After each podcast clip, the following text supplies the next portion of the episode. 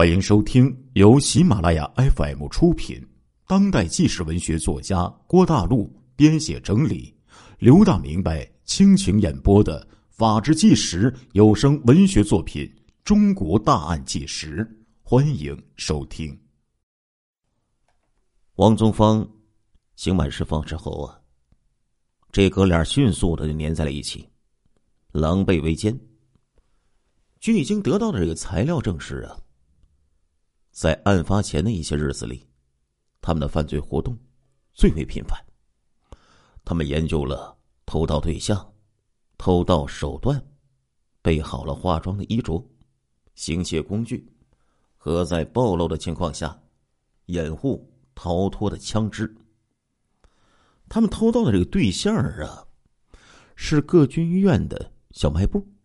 这是为啥呀？这是因为王宗芳。在医院工作多年，王宗伟熟悉部队的生活，行窃起来那叫一个轻车熟路。在大年三十中午作案的前几天，他们已经作案了四次了。农历二十九那天中午，二王窜到了陆军医院行窃，王宗芳敲门入室，正欲拿钱。被赶来的女营业员一把给抓住，正要拧送他的时候，走进来一个大个子的军人。当然了，这军人啊是带着引号的。他严肃的询问发生了什么事情。当营业员告诉他抓到了小偷的时候，这个军人抓住王宗芳，向营业员说：“交我处理。”这营业员就想信任的，把小偷交给军人了。军人把这小偷带走之后，营业员就发现，哎，这俩小子骑着一辆自行车逃跑了。原来呀，这个军人是人冒充的，就是王宗伟。东北二王啊，制定了一套化妆作案的方案，掩护逃脱的这个战术。很容易呀，欺骗一些轻信他们的善良的人，占有金钱的欲望，追求物质享受的恶念，驱使他们乔装打扮，亡命冒险。话说这个时候，在北京公安部大楼里的刑侦局值班室，从二王在西丽平跳车一起，这里便不断的。与湖南省的公安厅、衡阳市的公安局密切的联系，几位局长和主管追捕二王的这个值班人员呢，把这个大地图啊铺在了地上，用彩笔把东北二王的行踪就描绘在这地图上面。东北二王于二月十八号下午离开茶山坳以后，去向不明。地图上这个行踪线索断了，下一步应该怎样去围捕呢？公安部的指挥所要拿出作战方案。汇聚在这个简朴的值班室里的同志们，凭借着几十年与刑事犯罪分子做斗争的这个经验和对物证情报的分析呀，判断出东北二王原计划。是乘坐四十七次列车到广州，然后妄图越海出逃。车上的遭遇打乱了他们的计划。衡阳遇险，致使东北二王毫无目的的逃窜。他们知道，警方已经布下了天罗地网，他们不敢继续南去，北返也并不安全。近一段时间以内呀，他们可能呢流窜在衡阳、长沙、武汉一带。公安部立刻就做出了追捕二王的这样一个计划，派出工作组到湖南、湖北参加追捕。事态果然不出北京指挥部所料，二王在衡阳茶山坳消失在第三天之后。突然就在武汉这个市区里出现了，公安部刑侦局呀，就从各地的这个汇报的情报中，理出了线索。就在三月三号晚上七点多钟，武汉市第四医院的一位实习的女医生，到她的工作理疗室去取咸菜。她用钥匙打开房门，屋里漆黑。她刚要去拉灯，突然，一只男人的手堵住了她的嘴。另一个男人打开了灯，两个人一起呀，向他嘴里就开始塞毛巾了。其中一个人问他：“是谁让你来的？”这个女医生啊，拼命的挣扎，把小个子手上包扎的这个纱布啊，咔的一下给扯掉了，而且还咬破了这个小个子的人的手。于是这两个小子就把女医生拖进了这个里屋的这个激光室。按倒在地下，其中一个人掏出兜里的手枪，用这个枪柄啊，就狠狠的向这个女医生的脑袋上砸了下去。一阵疼痛，一阵昏沉呢，这个女医生就失去了反抗能力。这两个家伙匆匆的就跑掉了。几分钟之后，医生挣扎着爬了起来，到楼下呀。向这个值班人员报告，值班人员迅速的就向市公安局报案，公安局派出了侦查人员来到了第四医院，现场勘查，发现那两个案犯呢进入理疗室之后，把门呢从里边锁上了，从柜子里拿出了两条毛毯，哎，放在一号还有二号两张床上，并且呀。铺上了枕头，在这个屋里的这八张床当中啊，这两张床这两张床啊是紧紧的靠着窗户，有意的选择易于逃脱的地点。东北二王挺贼的，跟各位老铁说，在这个清理现场的时候，警方就发现，在地上啊有几层这个染血的纱布，还有血迹，而且。拾到了一块击碎的手枪护手的胶木。公安部追捕东北二王工作组得到了消息，十分重视这个情况，对已经获得的指纹还有这个血迹就进行分析化验了。经过这个确认，指纹、血迹就是东北二王王宗芳的，二王就隐藏在武汉市内。武汉呢，各位老铁，这是一个重镇呢，自古以来就是水陆交通的这个汇聚点，长江、汉水缓缓流去，铁路、公路啊四通八达，在这几百万人口的这个繁华的大都市里呀，怎么能找到隐藏的两个坏人呢？武汉岱山检查站坐落在黄河。这岸上的岱山桥头，检查站的站长王云带领民警和民兵，每天都工作在呀简陋的工作室和这个开阔的公路边上。他们日日夜夜瞪大了警惕的眼睛，准备呀去擒捕一个个盗窃分子，截获了一批批被盗的物资。这个检查站。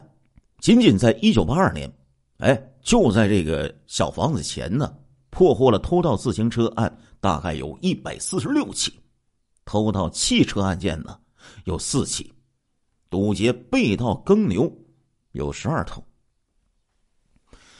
在与这个盗窃分子做斗争的时候啊，民警、民兵啊，可以说是个个英勇。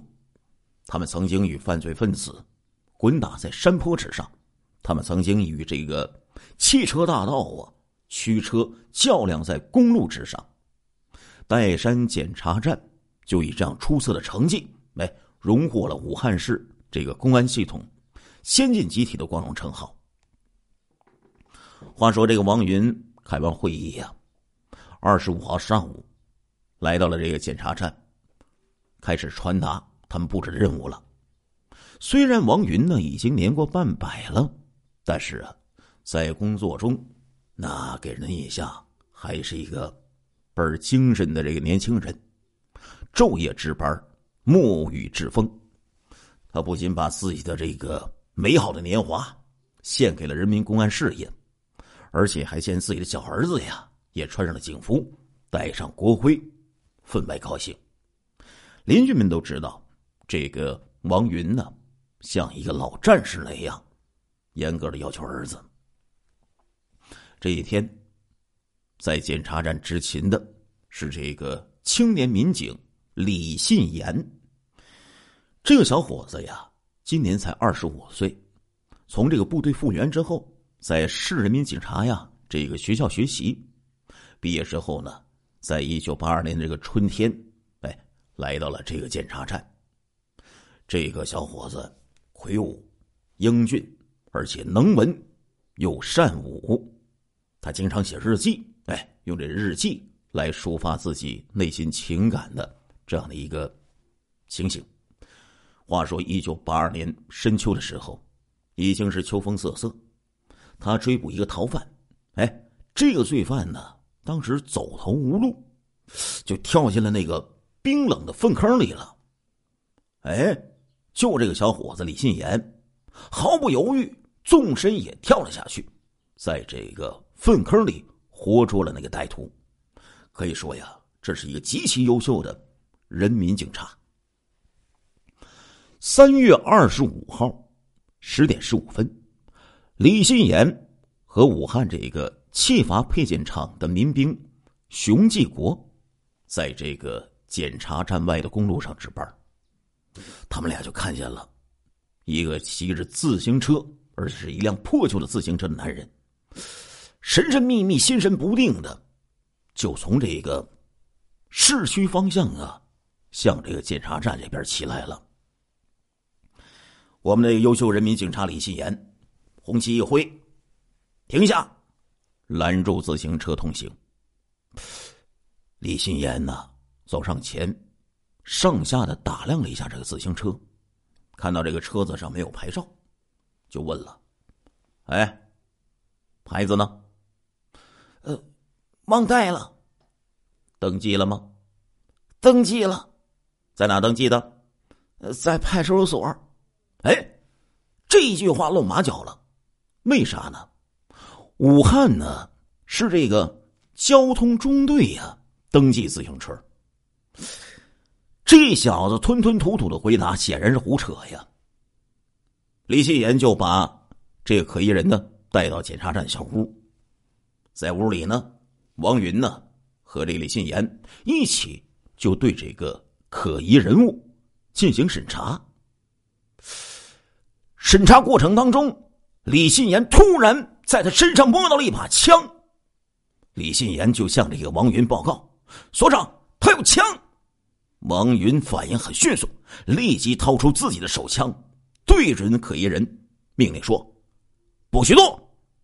随着一个飞快的动作，就将这可疑人的衣兜里这个枪啊下在了自己的手里。之后，三个人将这个可疑人。给按倒，拧住，用绳子给捆绑起来。可疑人拼命的挣扎，像杀猪似的嚎叫起来。听到了叫声啊，其他同志都涌入到了这个小房间里来了。而这个时候，在外面还有一个人，谁呀？鬼老铁，躲在检查站对面厕所里的东北二王的王宗伟。这时候他已经将子弹上膛了，几个大步就跨到了这个检查站门口，闯开门，就向屋里捆绑王宗芳的四个人连连开枪射击，砰砰砰砰砰，一阵枪声啊！王云、李信言和那位工人师傅不幸就牺牲了呀。熊继国负伤昏迷了过去。这两个恶魔，又欠下人民的一笔血债呀！东北二王杀人之后，他们又拿走了王云的枪，逃离了检查站，掉头呢就往市区去跑。一辆这个东风牌的这个幺四零号的汽车，首先发现了这情况，立即呀就向距离岱山检查站一公里的岱山派出所赶紧去报告。正在派出所值班的这个胡指导员，闻讯之后，立即带领了三名民兵前去堵截。他们和二王迎面奔跑在一条公路上，两下相遇，距离不到二十米。二王一见一群干警堵了上来，吓得马上啊拐向右边的小路，惊慌逃窜。胡指导员等人呢，就在这地方工作，熟悉地理情况。他们知道，东北二王所走的这条小路啊，只是一条通向武汉轴承厂和这个长航科技研究所的一个窄窄的路。他们就快速的到这条路上去堵截了。果然，又相遇了，互相就近在咫尺。双方又开始了一场激战呢。两方相持不下，又让东北二王给逃脱了。就在这个胡指导员打电话去市公安局报告战况的时候，青年民警赵斌拿起了胡指导员的手枪，勇敢的就追击了下去。他追到长航科研所的时候，找到民兵马炳强，两个人在科研所大院里呀，就开始搜起来了，找了一个东北二王。他们在这个围墙下的通水洞里，捡到二王丢弃的弹夹。赵斌呢，始终走在前面，就向这个马炳强说：“哎，你走后边，安全一些。我一旦受伤了。”你呢，就把枪拿起来，把他们撂倒。这句话呀，回老铁，虽然说不是豪情壮语，但是极其体现那个年代呀，我公安干警那种战士的胸怀还有情操。只可惜呀，赵斌来晚了。原来这东北二王啊，把这个提包扔进厕所之后。就如惊弓之鸟一般仓皇逃窜。轴承厂的青年工人詹小建骑了一个自行车，带着孩子呀上街买菜。王宗伟跑上前去，说了一声：“把车给我！”便疯狂的向这个詹小建开枪。小詹呐，就不明不白的惨死在血泊当中。东北二王骑着这辆自行车，就跑进长航科研大楼。这院墙啊特别高，有一丈多高，团团围住了大院。二王这时候就像两只跳不过墙的这个丧家之犬，他们趴在地上，用手啊将这个墙底下这个那个流水那个洞就给掏开了，从这个低矮的洞子里钻了进去。围墙外面呢，是一条脏水河，往哪里去呢？他们转了向啊，就像无头苍蝇，乱撞了起来。话说这边市公安局刑警大队，在十点五十分接到了作战通知，各分局派出所这干警全部出动，一起围歼东北二王。可惜啊，这个包围圈设计的不够严密，二王。混在人群里溜走了，二王在武汉一逃，可以说是丢魄失魂呐，再也不敢轻举妄动了。这样呢，他们就消失了自己的踪迹，在很长一段时间里呀，这两个凶犯就在公安机关通缉追捕的这个荧光屏上失去了踪影。可以说，压在。公安部追捕东北二王指挥组肩上的担子更加沉重了。指战员们整夜的研究形势，分析各种情报，判断可疑的动向，调度各省的追捕力量。公安部要求一定要尽快的将东北二王捕获归案，向党和人民作出交代。四月份下旬呢，公安部再次部署了追捕二王的措施，强调要把这个追捕工作与加强基础工作结合起来，与侦破现行案件相结合起来，做好干群之间的教育工作，落实责任制。可以说呀，我们公安干警啊，日以继夜的就在工作着，电话那是一个接一个呀。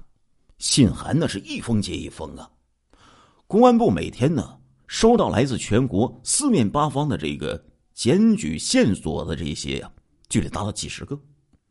对这些扑朔迷离、若是若非的线索，哎，必须得一条一条的核对分析，该排除的就得排除，该备案的得备案，该追查的得去追查，直到水落石出。